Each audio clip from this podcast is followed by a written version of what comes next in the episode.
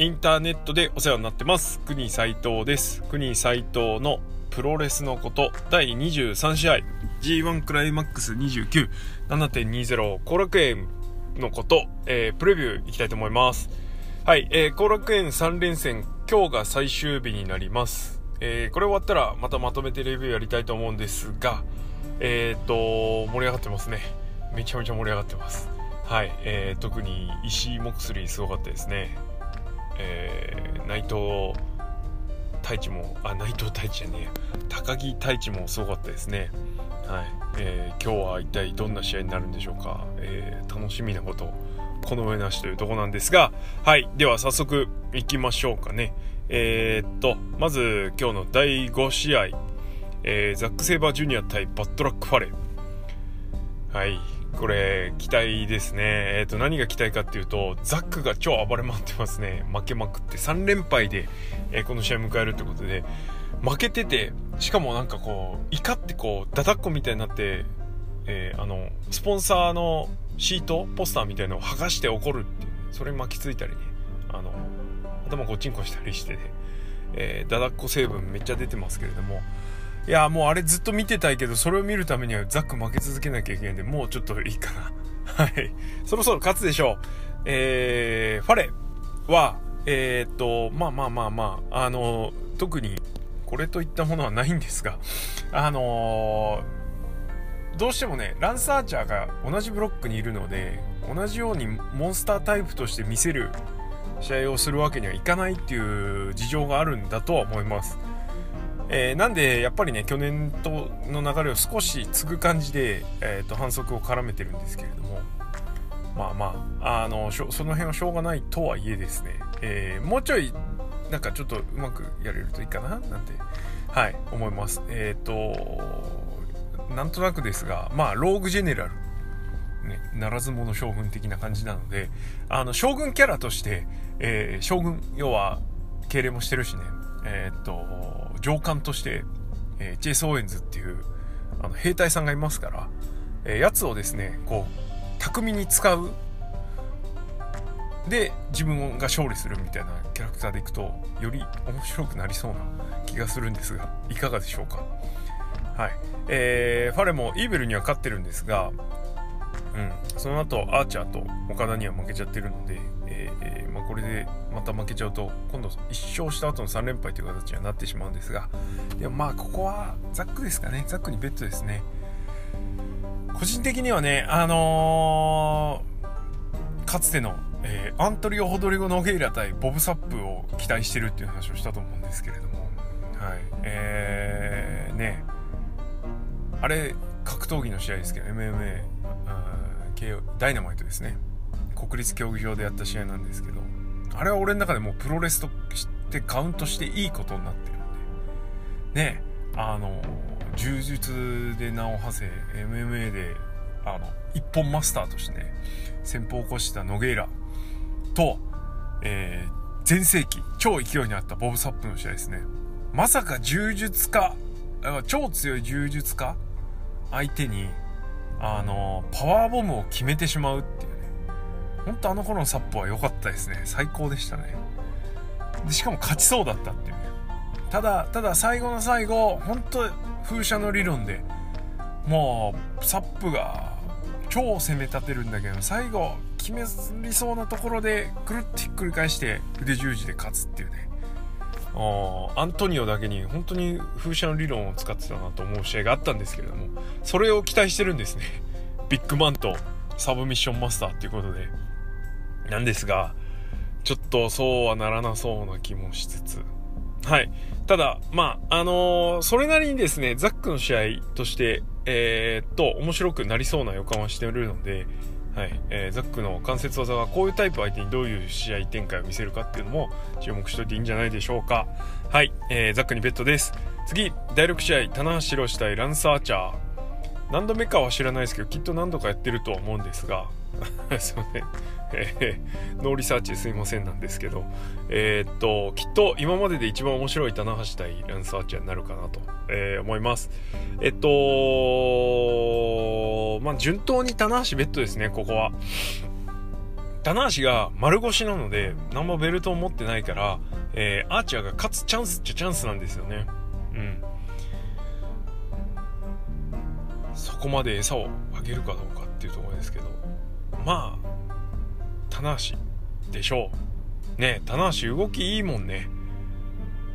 ちょっとすげえなと思ってて、なんすかねなんか糸み止めの注射とかめっちゃ打ってんのかなと思う。スリングブレードとかキレッキレだからね、本当に。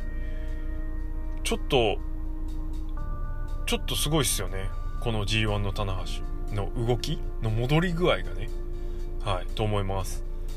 あの、新技はきっとなかったことになってるね。あれ、新技っていうか新技じゃないしね。なんか前から実はちょびちょびっとやってて、あのー、出してるけど、いまいちいつも盛り上がってないって感じなので、無理して使わなくていいと思います。あのファイナルカットはまあ枠技じゃないんでね。はい。ということで、えー、棚橋ベッドです、えー、次。えー、ケンタ対イービル。はい。もうケンタですわこれケンタにベッドうんなぜならあの岡田戦までケンタは負けないはずだから岡田に勝つかどうか分かんないけど岡田戦までは負けさせないかなと思ってます。えー、次もね、あの、ケンタの公式戦、岡田なので、ここまでは勝つと思ってます。はい。えー、まあ、ブッキング的な話はその辺にしといて、うんと、まあ、内容的には、えー、新日本生え抜きのイービルが、えー、戸様の、の、ノアから来てる、ノア育ちのケンタ相手に、えー、意地を見せるっていう展開になればいいなと思うんですが、まあ、あの、イブス戦もね、そこまでこう、そういう意地の張り合いみたいなところは見られなかった。でもまあ、いい試合だったんですけどね。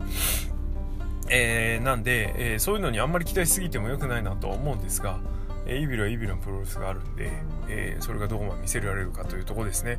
えー、会場はきっとイービル一色になるとは思いますが、俺はケンタを一生懸命応援したいと思います。がっちり T シャツ着て、はい、行っていきたいと思います。ゲームオーバー見せたし、あのー、フィニッシュパターンも2つ見えたし、あと足んねえのは、まあ、動き、うんぬん、重くなっちゃってるのはもうしょうがないんで、えっ、と、もうちょいハードヒットでいってほしい。うん。それがあればもういいかなってぐらい。だそれが一番の持ち味だったりするから、うーん、もっとガンガンいってほしいなと。ああの頃みたいにかつてみたいにギラギラしてなくても別にいいからと打撃だけはバスバス入れてほしいなとそれが一番の持ち味だと思うのでそこはなんとか言ってほしいなと思いますはいえー、で最後あ最後じゃねえやすいません。セミですね。えー、井伏浩太対、えー、真田、えー、昨日コール合戦盛り上がってましたね、えー、前哨戦試合終わった後に、えー、対戦する2人が、えー、コーナーに登って、えー、コールを煽るっていうね。なんかねあのどっちもあ現代型のかっこいいレスラーでしかもあの髪の毛を通過してないっていうところでねなんかあの 変わったな感っていうのかな、まあ、すごい今更ながら感じてしまったんですけれどもあの光景に、うん、でもあの期待の一戦であることは間違いないと思います。えー、どちらも身体能力はすごく高いんだけれどもあのレスリングの思考プロレスの思考っていうのは全然違う方向を行ってるので、えー、すごく楽しみです。えっ、ー、といぶしがあの派手というか大げさな受け身を、うん、取れるような技がほとんど真田にはないので、えー、そこでどう見せてくるか。それからえっ、と真田は1回勝ってるのでニュージャパンカップでね。準決勝だっけ？で勝ってますから、えー、その、えー、リマッチということでシステム的にはね圧倒的にいぶし有利なんですけれども、えー、どう退けるかもう一回退けるかってとこですね。なんかあのいぶしがコメントで昨日のコメントでまあこっち側でしょ？要はロスロスインゴじゃなくね？って言ってるんですよね。まあ本当そうなんだよなと思って。うん。かといって今いぶしがいるからそっちに行っても美味しくないなと思う部分もあるし。かもう一個ね軍団作ってもしょうがないし。ちょっと手詰まりなところはあるけれどもまあまあこれからしっかりあの評価を上げていけばいいんじゃないでしょうか。はい。オスプレイとの試合も真田は盛り上がったのでこのいぶし戦も、えー、同様かもしくはそれ以上に盛り上がるんじゃないでしょうか。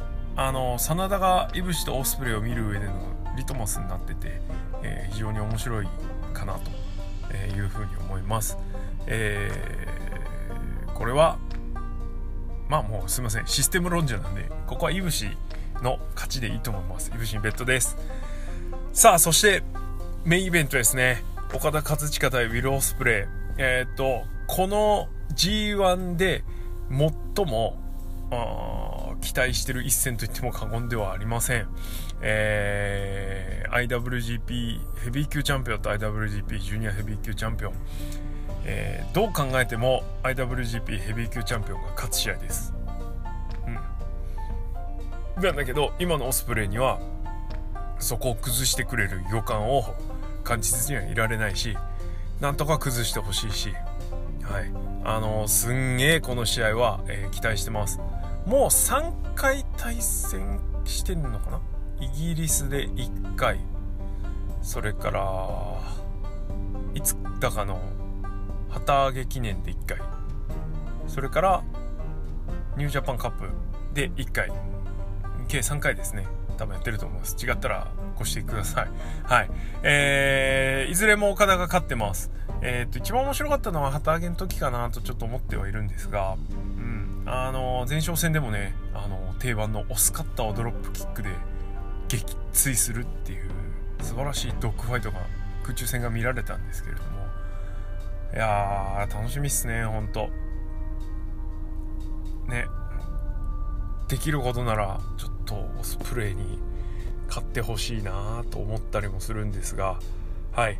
えー、会場がオスプレイ応援モードになって盛り上がると、より白くなるとは思いますが、が、なんだかんだね、あの、ベルトの序列っていうのは、選手の格とかっていうところはね、ほんと硬いんで、新日本プロレス、NJPW。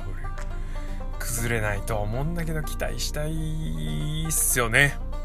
はい。えー、ということで、えー、この試合は、えー、ドローにベッドです はい。勝ちはしないけど、引き分けぐらいまではなんとか持っていけんじゃないのかなっていうね。はい。とこです。ここまで言っといてドローかよっていうとこもあるけれども。うん。あのー、勇気を持ってドローですね、これ。あの、型、やっぱ予想したら岡田勝ち揺るぎないもんね。うん。